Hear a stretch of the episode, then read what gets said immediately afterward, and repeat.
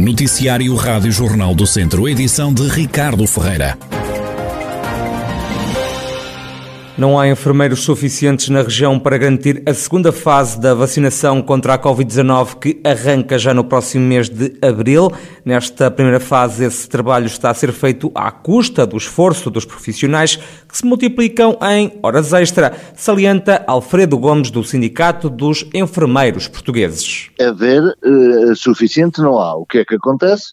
É que agenda-se uh, uh, o, o plano de vacinação e aumenta-se o, o, volume de trabalho destes enfermeiros e recorre-se a trabalho extraordinário, ou seja, o que estão a solicitar aos enfermeiros é que se disponibilizem para, em trabalho extraordinário, eh, cumprirem esse plano que está estabelecido. O que acontece é que os enfermeiros do Centro de Saúde já têm, dos cuidados de saúde primários e que vão para as vacinas, já têm uma série de atividades que têm cancelado, nomeadamente eh, da função que é do Centro de Saúde, e agora, mais uma vez, para além das funções que já têm canceladas, para cumprirem o plano de vacinação, mais uma vez vão deixar de ter folga ao sábado e ao domingo e trabalhar em trabalho extraordinário para poderem cumprir esse plano de vacinação. Em abril arranca a segunda fase da vacinação e para isso é preciso serem contratados mais profissionais de enfermagem. Já vimos alertar isto até antes da pandemia e agora com a pandemia, se já antes eh, para determinadas atividades faltavam enfermeiros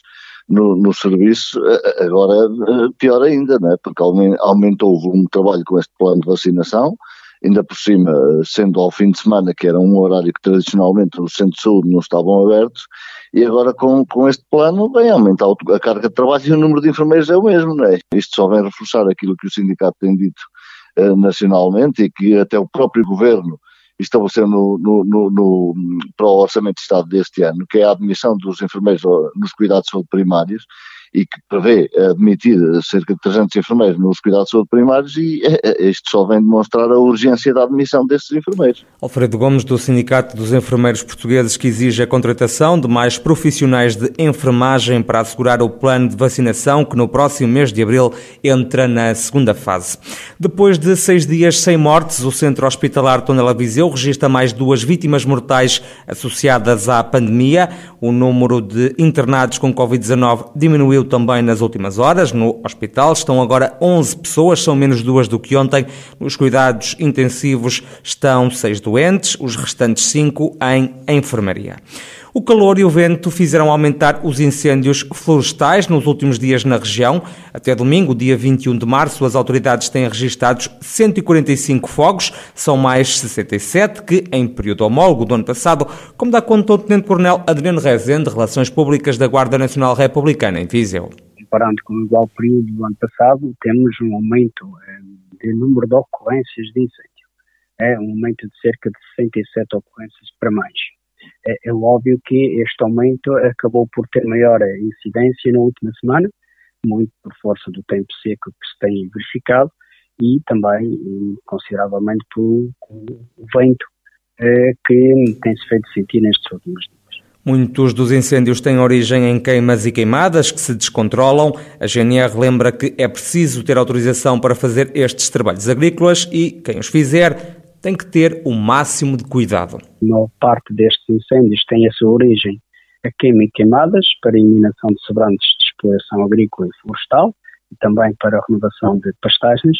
E nesse pressuposto, a Guarda deixa conselhos ao cidadão que efetivamente o uso do fogo é possível, eh, tem que estar devidamente comunicado e quando, quando é obrigatório ter uma autorização do município, mas deve fazê-lo com cuidado tendo por referência a temperatura, tendo por referência a excelência de vento, um, e deverá ser um, tido cuidados acrescidos, nomeadamente uh, não abandonar a realização da queima e ter a certeza de que quando extinta, fica o mesmo efetivamente extinta. O Tenente Coronel Adriano Rezende, Relações Públicas da GNR de Viseu, aqui a deixar alguns conselhos para quem faz queimas e queimadas de forma a evitar que estes trabalhos eh, causem incêndios florestais. João Onofre já não é militante do PSD, o atual vereador eh, na Câmara de Santa Combadão, nas fileiras do PSD há 32 anos, bateu com a porta, fez o um anúncio numa reunião do Executivo, onde disse que ia passar a ser vereador independente. João Onofre explica o que o levou a rasgar o cartão de militante do PSD As razões para esta decisão prende-se com o facto de eu, no dia 4 de dezembro de 2020, numa Assembleia de Militantes, ter-me apresentado como candidato a Presidente da Câmara Municipal de Santa Combarão. E as instâncias nacionais, distritais e locais não validaram, não aprovaram a minha candidatura. E, portanto, eu entendo que neste momento, a partir do momento em que sou recusado pelo partido em três níveis de decisão, não reúne as condições anímicas para prosseguir sob a alçada de uma sigla partidária um mandato que os santacombadenses me concederam. João Onofre, que deixou de ser militante do PSD por não ter sido escolhido para ser o candidato do partido à Câmara de Santa Combadão nas autárquicas deste ano, o PSD escolheu como cabeça da lista o antigo vice-presidente António José Correia, que é também o presidente da Conselhia Laranja de Santa Combadão, ouvido também pela Rádio Jornal do Centro. António José Correia lamenta a saída de João Onofre, do PSD, e recusa falar numa birra do, até agora, vereador do partido no município. Lamento que um quadro qualificado como o João Onofre é, tenha saído do Partido Social Democrata, não, não me parece que seja uma birra, é um ato legítimo, é uma, uma postura, uma postura pessoal que eu, que eu, que eu respeito e que nós institucionalmente, institucionalmente também temos que respeitar. Com a desfiliação do PSD, João Onofre passa a ser vereador independente na Câmara de Santa Combadão. Os sociais-democratas passam de dois para apenas um vereador na oposição. António José Correia espera que o antigo camarada de partido não passe para o lado da maioria PS que gera o município. Compreendo que, que, o, que o, vereador João Onofre se, se mantenha em funções, é, é, totalmente legítimo que o faça, uh, e estou certo que ele continuará a desempenhar uh, funções uh, agora como independente de forma a combater a atual liderança eh, do, do, do governança em Santa Combadão eh, e, e, portanto, respeitamos a decisão. Já tive uma conversa com, com o vereador João Onofre, portanto, as, as coisas estão clarificadas e estou certo, estamos na mesma senda no sentido de encontrar uma alternativa para Santa Combadão. António José Correia, presidente da Conselhia do PSD de Santa Combadão e candidato do partido ao município nas autárquicas deste ano, aqui a reagir à saída de João Onofre das fileiras do Partido Social Democrata. João Onofre que deixa o PSD, mas que se mantém como vereador, agora independente no município de Santa Combatão.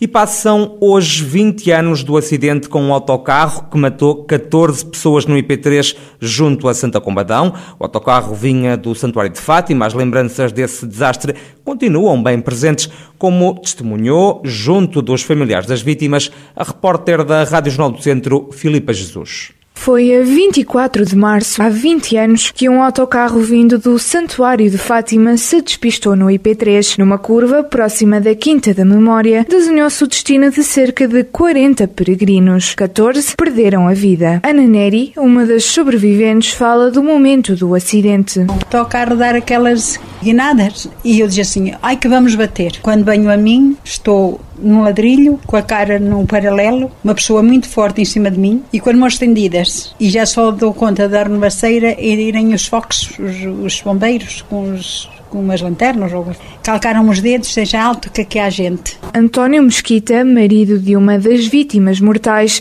não esquece as últimas palavras da sua esposa. Nunca me esqueço, um que também, viu a, falecer, sabe? A minha falecida. Depois ele encontrou-me, olha, para dizer uma coisa, ó oh, António, nunca me esqueça mas palavras da, da, tua mulher. Levo muita pena de, do meu marido, mas levo aqui a, a, minha neta no coração. Isso ainda acabou comigo. Vir de uma, de uma festa religiosa e foram para a morte. Rui Santos, comandante dos bombeiros voluntários de Santa Compadão da altura, recorda um cenário dantesco. O autocarro ficou numa ravinha sem grandes acessos. Eh, tínhamos que trazer até à estrada em maca todos os feridos.